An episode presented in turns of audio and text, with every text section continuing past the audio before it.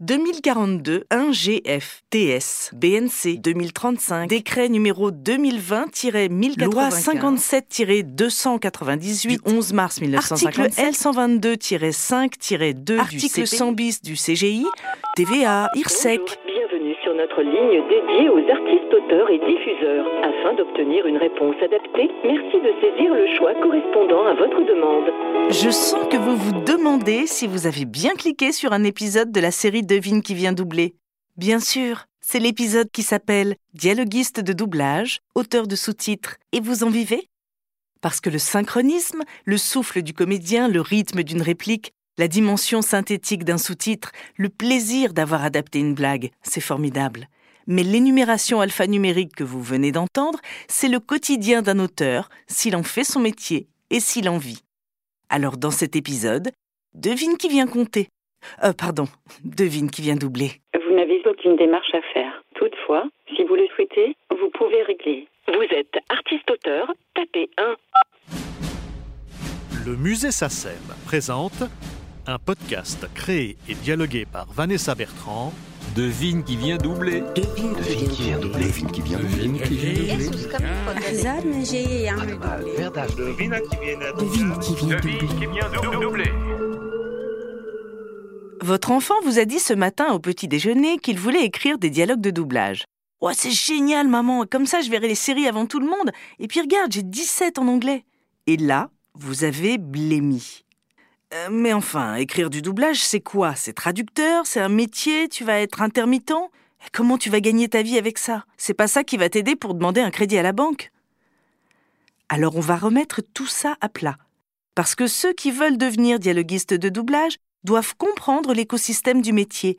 En quoi consistera leur rémunération? Comment ils peuvent percer dans le métier? De quelle protection sociale ils bénéficieront? Comment ils en vivront Et dans quelle réalité sociale et économique ils évolueront Avant d'être professionnel, il faut apprendre. Ça, c'est l'objet du podcast Former et transmettre. Quand on nous pose des questions sur notre métier, une fois passée la déception de savoir qu'on ne fait pas les voix, et la surprise d'apprendre la différence entre traduction et adaptation, on nous demande généralement comment on est payé et sous-entendu si on peut gagner sa vie avec cette activité bizarroïde. Et là, quand on dit qu'on est auteur, ça casse l'ambiance. Pigiste, auto-entrepreneur, intermittent du spectacle, ça fait image. Mais auteur, pas du tout. Parce que c'est un concept parfois flou et réservé dans l'esprit de beaucoup de gens à Amélie Nothomb ou Marc Lévy. Si vous êtes de fidèles auditeurs de Devine qui vient doubler, vous avez eu l'occasion d'entendre souvent les dialoguistes exprimer, revendiquer, affirmer qu'ils et elles sont des auteurs, des dialoguistes, beaucoup plus que des traducteurs. Mais si vous avez encore un doute, sollicitons un expert, tiers de confiance à la probité incontestable. Depuis 1987, le juriste Emmanuel de Rangervais est délégué général du SNAC, le syndicat national des auteurs et des compositeurs, syndicat qui a été créé en 1946. Alors l'auteur de doublage sous-titrage, c'est un auteur particulier parce qu'il ne travaille pas sur une œuvre originale, mais il travaille sur l'œuvre préexistante d'origine. Il est auteur de sa traduction ou de son adaptation, il n'est pas co-auteur de l'œuvre d'origine. Le Code de la propriété intellectuelle reconnaît un droit d'auteur plein et entier, droit moral et droits patrimoniaux, aux auteurs, adaptateurs ou traducteurs, mais sous réserve des droits des co-auteurs de l'œuvre d'origine. Ces droits seront à proportion de l'exploitation de son œuvre qui est intégrée dans l'œuvre d'autrui. Donc, première chose, l'auteur de doublage sous-titrage est un auteur dans le droit français. Ce n'est pas le cas dans tous les pays du monde. Ok, on a compris, le dialoguiste est un auteur. Mais ça ne nous dit pas ce qu'est un auteur. Le problème, c'est qu'il n'existe pas de texte de référence. On peut uniquement en déduire une définition légale à travers ce qu'en dit le Code de la propriété intellectuelle. Ce dernier inscrit dans son article L113-1 le fait qu'auteur soit une qualité qui appartient à celui ou ceux sous le nom de qui l'œuvre est divulguée. En résumé, la loi décrit ce qu'est une œuvre et c'est par extension qu'on peut définir un auteur, celui qui a la paternité de l'œuvre. Et selon l'article L111-2 du même code, l'œuvre est réputée créée du seul fait de la réalisation, de la conception de l'auteur. Tant qu'il n'a pas signé quoi que ce soit en vue de l'exploitation de son œuvre, il en reste le seul propriétaire. Mais quand un auteur exploite ou fait exploiter ses œuvres, s'il en tire un revenu, il doit le déclarer et s'acquitter d'un certain nombre de cotisations qui vont lui donner des droits, dont une protection sociale. On parle alors officiellement, aux yeux de l'URSSAF, d'un artiste-auteur. À quoi un artiste-auteur a-t-il droit? C'est ce que nous explique Emmanuel de Rangervais. Sur le plan de la sécurité sociale, le fait d'être artiste-auteur et de cotiser à condition d'atteindre certains seuils, il peut espérer les mêmes droits que les salariés du régime général, prestations, indemnités journalières ou euh, en termes de droits à retraite. Pour ce qui concerne donc euh, la sécurité sociale, ça c'est le régime qui s'applique à tous les artistes-auteurs. En ce qui concerne la fiscalité, la situation est beaucoup plus différenciée puisqu'il y a plusieurs options possibles. Le régime de droit qui peut être selon les règles des traitements et salaires, avec soit l'abattement forfaitaire, soit l'option pour les frais réels en traitement et salaire. Et si vous êtes en BNC, en bénéfices non commerciaux, soit le régime forfaitaire avec la micro-entreprise et l'abattement de 34%, soit le réel avec la prise en compte exacte de vos recettes et de vos dépenses. Et le résultat fiscal qui s'applique, à savoir le bénéfice non commercial réalisé et donc déclarable. Vous êtes toujours là? Ne vous inquiétez pas, la démonstration ne sera pas tellement plus longue, parce qu'hormis la sécurité sociale, la retraite et la formation professionnelle, nous n'avons droit à rien.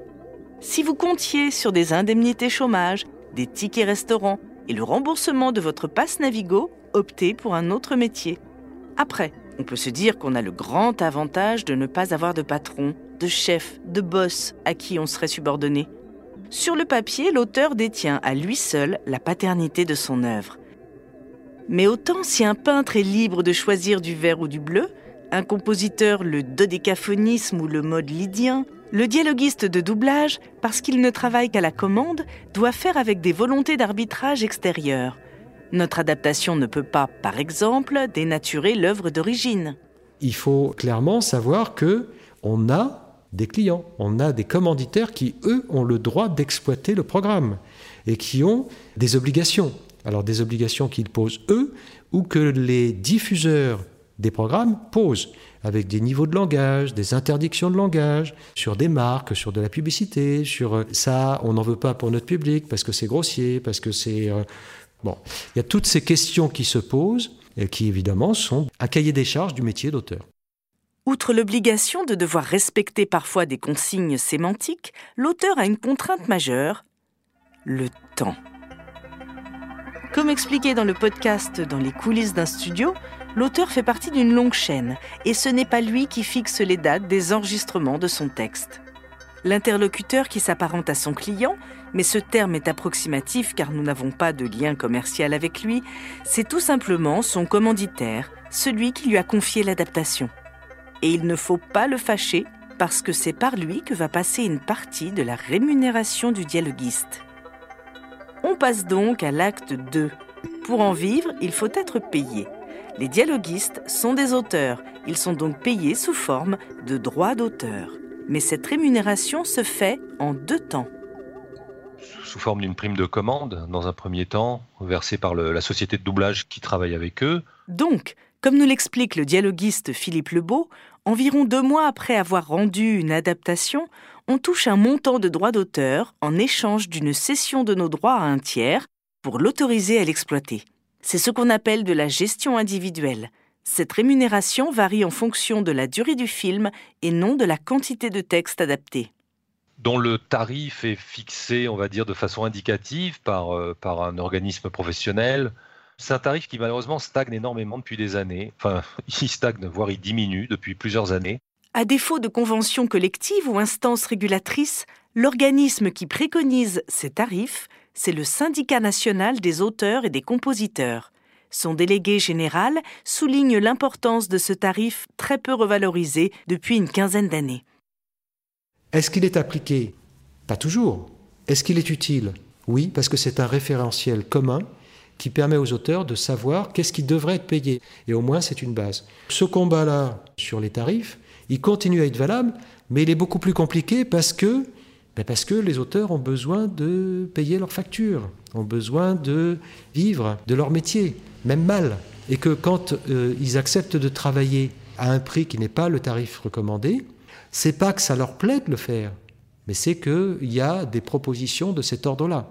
Effectivement, pour la prime de commande, elle est de gré à gré, mais malgré tout, un référentiel commun est une base, et c'est vrai que la tendance d'un référentiel commun, c'est quand même, au moins quand c'est appliqué comme minimum, c'est souvent appliqué comme maximum. Il est quand même très très rare qu'il y ait véritablement un bonus à la notoriété sur l'écriture seule. Comme vient de le dire Emmanuel de Rangervais, cette prime de commande se négocie de gré à gré. Vous pouvez prendre connaissance des tarifs préconisés par le SNAC sur leur site internet. Cette rémunération se calcule à la minute que le film soit une interminable poursuite de voiture ou un huis clos bavard avec 12 personnes qui parlent en même temps. Outre ces droits perçus en gestion individuelle, une deuxième rémunération différée se fait à travers la gestion collective. C'est donc les sociétés de gestion de droits qui vont permettre à l'auteur d'avoir le respect de ce principe essentiel de la loi française qui est l'auteur doit être rémunéré proportionnellement à l'exploitation de son œuvre. C'est une des bases fondamentales du droit d'auteur en France. L'auteur doit être associé au succès de l'œuvre. Donc il va percevoir des droits au titre de l'exploitation en salle. Puis ce film, parce qu'il a été un succès extraordinaire en salle, va trouver une forme d'exploitation, alors soit par des ventes de supports enregistrés, DVD, soit éventuellement par des euh, streamings sur des plateformes. Une chaîne de télévision ne va pas aller négocier avec tous les auteurs de toutes les œuvres qu'elle diffuse. Et nous, les auteurs, nous n'allons pas non plus aller frapper à la porte des chaînes de télévision ou faire la sortie des salles de cinéma pour nous faire payer. À la place, le diffuseur verse un montant global à des organismes de gestion collective, dits OGC, dont la mission sera de facturer ces droits, de les collecter, puis de les répartir aux différents ayants droit. Il en existe plusieurs. La SACD est le plus ancien et gère les droits essentiellement liés au théâtre, à la musique de scène et à la fiction française diffusée à la télévision. La SACEM gère les autres droits liés à la musique, mais aussi ceux du doublage et du sous-titrage de fiction et certains droits des réalisateurs ou encore des humoristes.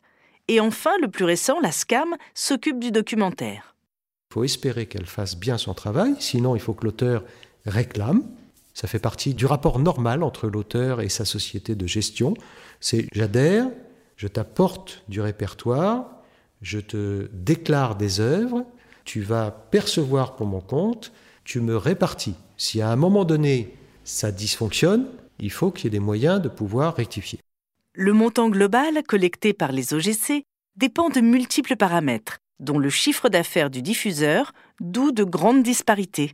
On ne perçoit absolument pas euh, la même chose lorsque on a la grande chance qui a été mon cas d'avoir des séries assez connues sur des chaînes comme Canal+, sur TF1, où les droits d'auteur euh, sont généralement assez conséquents, mais peuvent se réduire à mais vraiment des, dizaines de centimes sur des plateformes euh, plus confidentielles ou sur des chaînes beaucoup plus discrètes. Donc c'est un métier qui est composé en grande partie d'une grande part d'incertitude. En résumé, on reçoit d'une part une rémunération fixe et d'autre part une rémunération proportionnelle provenant de la gestion collective plusieurs mois, voire plus d'un an après la diffusion. Mais attention, on ne perçoit ces droits que si on a fait la démarche de s'inscrire à la SACEM et qu'on y dépose bien tous les textes qu'on adapte le plus tôt possible. Concrètement, au bout de combien de temps peut-on vivre exclusivement du métier de dialoguiste ou auteur de sous-titres? Pour en vivre à temps plein, il faut des années. Pour ma part, quand j'ai commencé à écrire pour le doublage, j'avais un autre métier en même temps. David Ribotti, dialoguiste. Et je jonglais entre les deux métiers. Et c'est qu'au bout de deux ou trois ans que j'ai vraiment réussi à, travailler uniquement pour le doublage. Et je pense que pour avoir vraiment une maîtrise du, du savoir-faire, pour pouvoir être vraiment à l'aise, il faut travailler, il faut écrire, écrire et encore écrire. Et c'est au bout de quelques années que, que vraiment on, on peut être à l'aise avec euh, notre écriture et pouvoir avoir un rythme de travail qui soit raisonnable. L'autrice Isabelle Odino a commencé par réaliser des prestations techniques de repérage et de simulation de sous-titres. Bah, en fait, ça a beaucoup changé en 30 ans. Moi, quand j'ai commencé euh, il y a 30 ans, euh, oui, j'ai été euh, simulation, repérage pendant 3 ans, mais c'était un choix que j'avais fait pour euh, justement connaître à fond cette technique pour ensuite euh, choisir d'être euh, indépendante et, me lancer dans la traduction, mais en ayant ce bagage-là de, de relecture, de, et ça marchait très bien à l'époque parce que c'est vrai que je revenais faire parfois un peu de simulation parce que en fait j'adorais ça, de relire, etc. Ça a permis peut-être aussi, euh, ouais, d'améliorer euh, l'ordinaire, c'est vrai. Il y a aussi aujourd'hui des auteurs qui travaillent un peu dans les labos, qui rencontrent les clients, qui rencontrent les autres traducteurs et qui arrivent peu à peu peut-être à avoir euh, du travail de traduction. Après là, on est dans une contrainte tellement forte de 60 traducteurs, adaptateurs qui sortent chaque année des facs. Donc c'est à peu près déjà 10% de notre profession. Ça veut dire que il faudrait qu'on prenne no- notre retraite tous les 10 ans. J'ai l'impression que c'est un peu saturé aujourd'hui et que c'est compliqué. Hein. Je sais pas moi ce qu'il faut faire aujourd'hui pour euh, en vivre de ce métier. En facilitant les procédures juridiques en vue de l'exploitation des œuvres, la gestion collective défend le droit d'auteur au sens large. Douze ans avant la Révolution française, le dramaturge Beaumarchais décide de ne plus recevoir une enveloppe globale de la Comédie française pour les représentations du Barbier de Séville. Il estime en effet qu'un auteur est en droit de savoir à quoi correspondent ses revenus, le nombre de représentations concernées et le montant de chaque recette. Il fait sortir les auteurs de l'Ancien Régime où leur rémunération était un peu le fait du prince et il ouvre une ère moderne qui a permis en 1791 le vote de la première loi sur la propriété littéraire et artistique. Aujourd'hui encore, la gestion collective présente de nombreux avantages. Si la gestion individuelle, la prime de commande que touchent les dialoguistes après la remise de leur adaptation, est le fruit d'une négociation souvent inégalitaire, la gestion collective est le garant que la minute d'exploitation à la télévision ouvre droit à une rémunération identique, quelle que soit la notoriété de l'auteur, son âge ou son sexe, bref, une neutralité de traitement. Et puis, les organismes de gestion collective, dont les principaux sont la SACEM, la SACD et la SCAM, ont aussi pour mission, dans le sillage de l'engagement de Beaumarchais, de promouvoir leurs œuvres et de défendre les intérêts de leurs auteurs. L'un des grands combats actuels, c'est la préservation du droit d'auteur à la française contre la menace du buy-out qui dépossède un auteur de son intéressement à l'exploitation de ses œuvres, ce qui est donc totalement illégal dans notre droit d'auteur dit continental. Les dialoguistes de doublage et auteurs de sous-titres jouent un rôle essentiel dans cette bataille, comme nous l'explique Claire Giraudin, directrice de SACEM Université, chargée de la valorisation du patrimoine et de la pédagogie autour du droit d'auteur. La crainte du buy-out viendrait des nouvelles plateformes numériques de diffusion qui pratiquent déjà cette relation contractuelle à l'étranger et qui pourraient vouloir l'imposer en France. On sait que les auteurs de doublage sont précieux parce qu'ils ont une relation régulière avec ces plateformes. Et ces plateformes, comme elles sont en général américaines, elles pratiquent un droit d'auteur qui n'est pas notre droit d'auteur continental. Dans le droit d'auteur continental, pour aller très rapidement, hein, vous savez, les auteurs, en gros, euh, quand ils sont en gestion collective, chaque fois que leur œuvre va être diffusée, ils vont retoucher des droits d'auteur. Bon, bah, les plateformes américaines, elles pratiquent un modèle de copyright qui fait que elles peuvent acheter une fois pour toutes les droits des auteurs, ou en tout cas elles aimeraient bien, c'est-à-dire elles, vont vous payer en tant qu'auteur un forfait, en général un bon forfait hein, en plus, hein, on, peut, le dire, hein, très souvent elles ont les moyens, mais en revanche, si, euh, si l'œuvre à laquelle vous participez a énormément de succès, bah, vous toucherez jamais rien d'autre. C'est pour le moins risqué. Et sans même parler de questions de respect des différents types de droits, ça met les auteurs, in fine, dans des postures où ils vont se retrouver seuls par rapport à ces plateformes. Ils seront plus dans la gestion collective. Et dans gestion collective, il y a collectif. Et le jour où ils seront seuls, seuls, seuls vraiment face à ces plateformes, eh bien, vous allez voir que tout à coup, les offres financières vont fortement diminuer. C'est ça, en fait, qui se prépare. Donc, l'importance des auteurs de doublage, euh, c'est que eux, ils sont un peu la dernière barrière face à ces plateformes parce que comme ils sont organisés euh, et qu'ils sont dans la gestion collective, ils peuvent défendre cette vision de la gestion collective, ils peuvent défendre leur statut d'auteur continental, si je puis dire. Et ça, c'est essentiel parce que ça va forcément avoir un impact sur d'autres répertoires. C'est pour ça que le répertoire de doublage un répertoire qui me paraît essentiel à continuer de valoriser euh, en dehors de la SACEM et à la SACEM mais il y a d'autres structures au sein desquelles les auteurs peuvent s'unir pour faire valoir leurs droits. Ce sont les organisations professionnelles. Elles permettent aux auteurs, qui travaillent chacun dans leur coin et se rencontrent rarement, de se réunir, d'échanger autour de leurs pratiques, de se tenir informés des actualités de leur profession, du droit d'auteur en général, et de réagir collectivement quand des producteurs ou diffuseurs tentent d'imposer des pratiques qui prennent un peu trop de distance par rapport aux usages admis. Pour les dialoguistes et auteurs de sous-titres, l'organisation professionnelle historique, c'est le SNAC depuis les années 1960. Je suis au SNAC depuis 1987. Fred Savdier est un auteur de doublage, euh, cinéma, qui était encore actif euh, au sein du SNAC euh, quand je suis arrivé et qui défendait encore les intérêts collectifs des auteurs. J'ai regardé sa date d'adhésion. Et donc sa date d'adhésion, c'est en 63 qu'il a adhéré. Et donc je me suis dit, bon, alors s'il a adhéré en 63, ça veut dire qu'en 63, déjà, le SNAC se préoccupait du doublage sous-titrage. Et en fait, j'ai retrouvé dans un bulletin de janvier 65 euh, un petit article, le dernier né des groupes du SNAC. Notre syndicat comporte depuis l'an dernier, donc en 64, un groupe nouveau, celui des auteurs de doublage. Voici quelle en fut la genèse. Lors de la création du SNAC en 1946, les doubleurs faisaient partie de notre groupe cinéma. Mais après les accords Bloom-Burns en 1947, une querelle interne, et regrettable, éclata entre les scénaristes français et leurs confrères qu'ils accusaient de contribuer à les chasser de l'écran en doublant les films américains. On résolut donc d'en faire un groupe autonome. Leurs problèmes sont d'ailleurs très particuliers. Peu nombreux, mais que le SNAC espère de toutes ses forces pouvoir aider. Et donc en fait, depuis 1964, il y a un groupement doublage qui s'appelait doublage à l'époque et qui, beaucoup plus longtemps après, s'est appelé doublage sous-titrage. Depuis, deux autres associations se sont créées. L'UPAD, l'Union professionnelle des auteurs de doublage, et l'ATA, l'Association des traducteurs adaptateurs de l'audiovisuel, qui renseigne aussi les dialoguistes et défendent leurs droits. La dialoguiste Laurence Salva est secrétaire adjoint de l'UPAD je n'imaginais pas en fait euh, comment les adaptateurs euh, pouvaient se réunir et se souder. En fait, on est venu me chercher, moi, pour aller à l'UPAD, à un moment où je n'avais rien à faire. Je suis vraiment venue à la réunion de l'UPAD en me disant, allons-y, pourquoi pas. Je me suis portée volontaire, moi qui suis archi timide, je ne sais pas ce qui m'est passé par la tête à ce moment-là, et je suis tombée sur des gens formidables.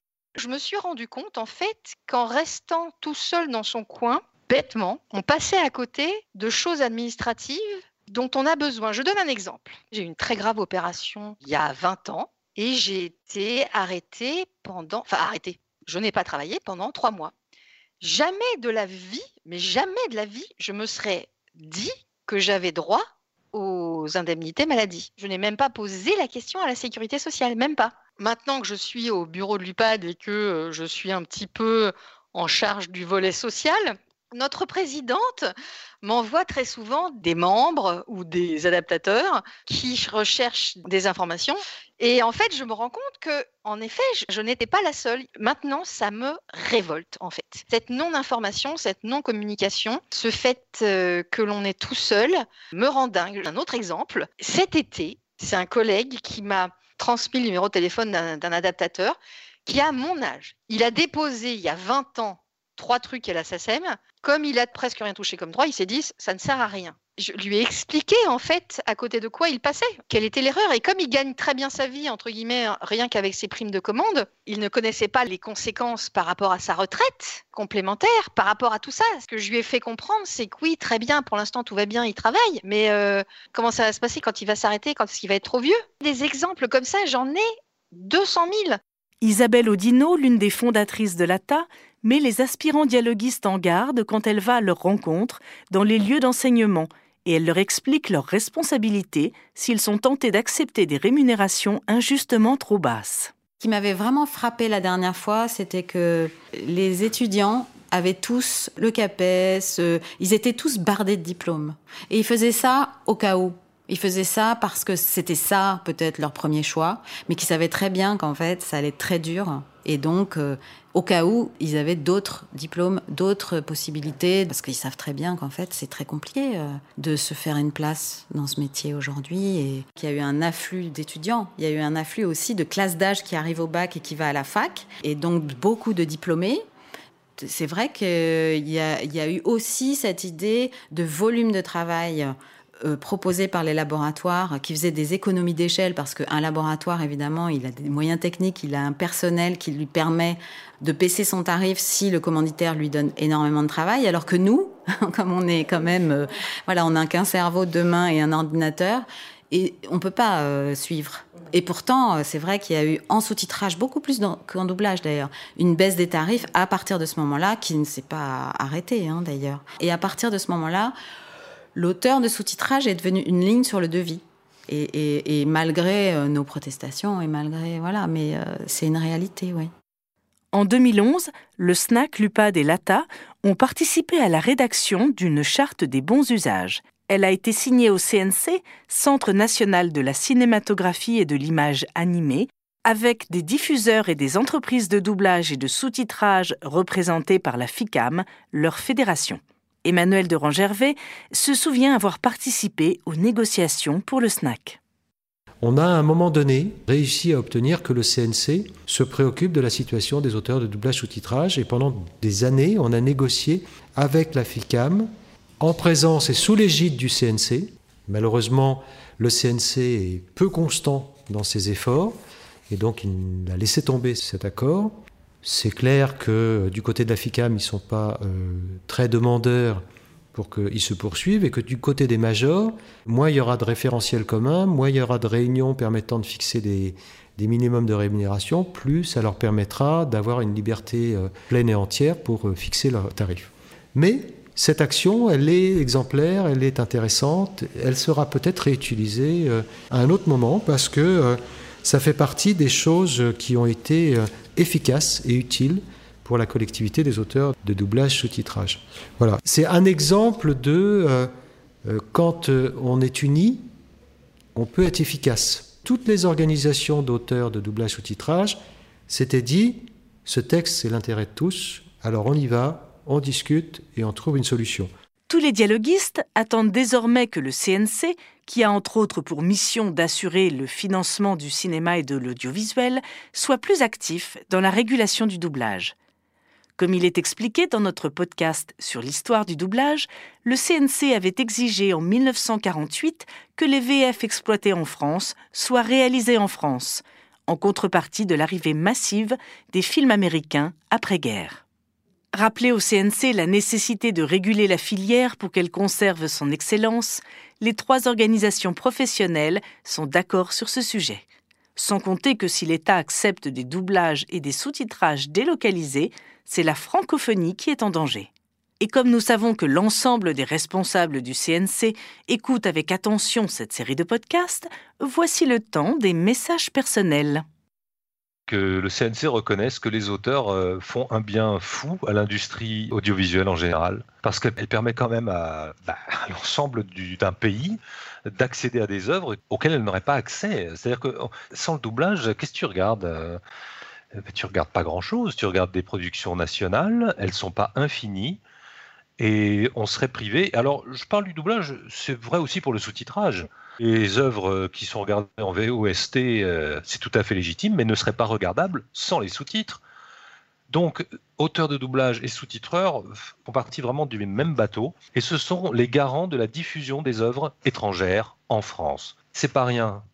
Euh, on ne peut pas ignorer que sans nous, auteurs de doublage et de sous-titrage, il y aurait vraiment pas grand-chose à se mettre sous la dent à la télé. On serait quand même coupé d'une grosse partie de la culture. Donc je crois qu'il est vraiment temps qu'on soit reconnu pour ce qu'on est, des vrais acteurs de la grosse machine culturelle audiovisuelle.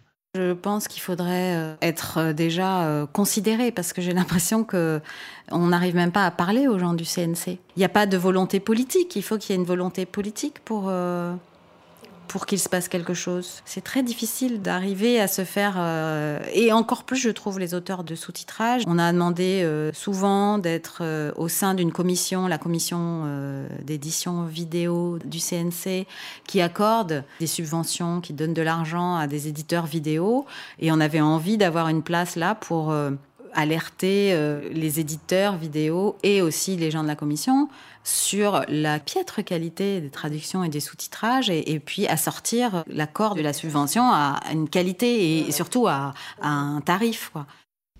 Il a peut-être oublié, parce que ça date de 2011, mais le CNC a déjà entendu euh, le terme euh, auteur de doublage sous-titrage. Alors cela étant, le CNC, c'est effectivement la production entre guillemets nationale. Bon, N'empêche que dans la production nationale, il y a aussi des, films qui sont tournés dans d'autres langues que le français.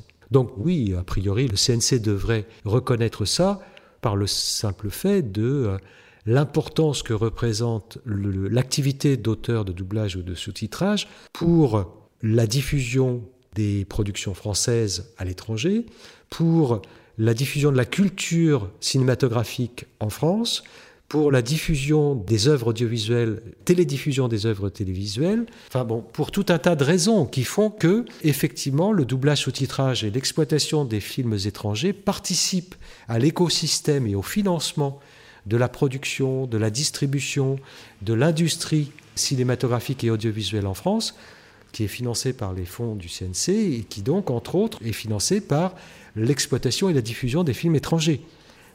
Ben, ça devrait être une évidence. Et donc, du coup, euh, à partir de là, le CNC, s'il a comme rôle de réguler un certain nombre euh, de règles euh, s'appliquant entre professionnels, il devrait avoir la préoccupation de réguler les rapports entre les auteurs de doublage sous-titrage et ceux qui leur passent commande ou ceux qui font que ceux qui leur passent commande diffusent des œuvres sur lesquelles les doublages sous-titrage se retrouvent.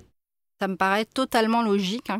même si on peut regretter que, contrairement aux compositeurs de musique à l'image qui sont reconnus comme les troisièmes auteurs d'une production audiovisuelle, hein, avec les scénaristes et les réalisateurs, eh pour le moment, en tout cas, euh, les auteurs de doublage ne sont pas encore reconnus euh, comme quatrième auteur euh, d'un film ou d'une production audiovisuelle, mais on espère que ce ne sera pas toujours comme ça. En conclusion, il ne faut pas se lancer dans le doublage en se disant qu'une carrière de dialoguiste est un long fleuve tranquille. Il faut avant tout aimer écrire, se mettre à la place de tous les personnages qu'on fait parler, mais aussi être nerveusement capable de travailler sous pression, sous la contrainte, et pouvoir tenir plusieurs années avant d'en vivre exclusivement. Après, si vous avez plusieurs talents, vous pouvez les exprimer en parallèle. Écrire des scénarios, des romans, traduire des romans, adapter des chansons, animer des ateliers d'écriture. Un auteur, malgré l'imprécision de son statut social, peut agréger différentes sources de revenus. Ça, c'est pour rassurer papa-maman. Le travail est incontestable. Être auteur est un travail. Est-ce que c'est aberrant de dire qu'il y a un travail intellectuel? Le travail intellectuel, il a été euh, reconnu euh, depuis très longtemps. C'est une activité qui, si elle est exercée, mérite rémunération. Maîtriser la partie administrative dont on a parlé est indispensable pour devenir professionnel, c'est-à-dire devenir un auteur qui vit de l'exercice de son métier créatif. C'est en tout cas primordial si on veut pouvoir tenir la longueur et ressentir au quotidien le plaisir d'écrire des dialogues de doublage ou des sous-titres, comme nous l'expriment tous les auteurs interrogés dans les autres podcasts de votre série Devine qui vient doubler.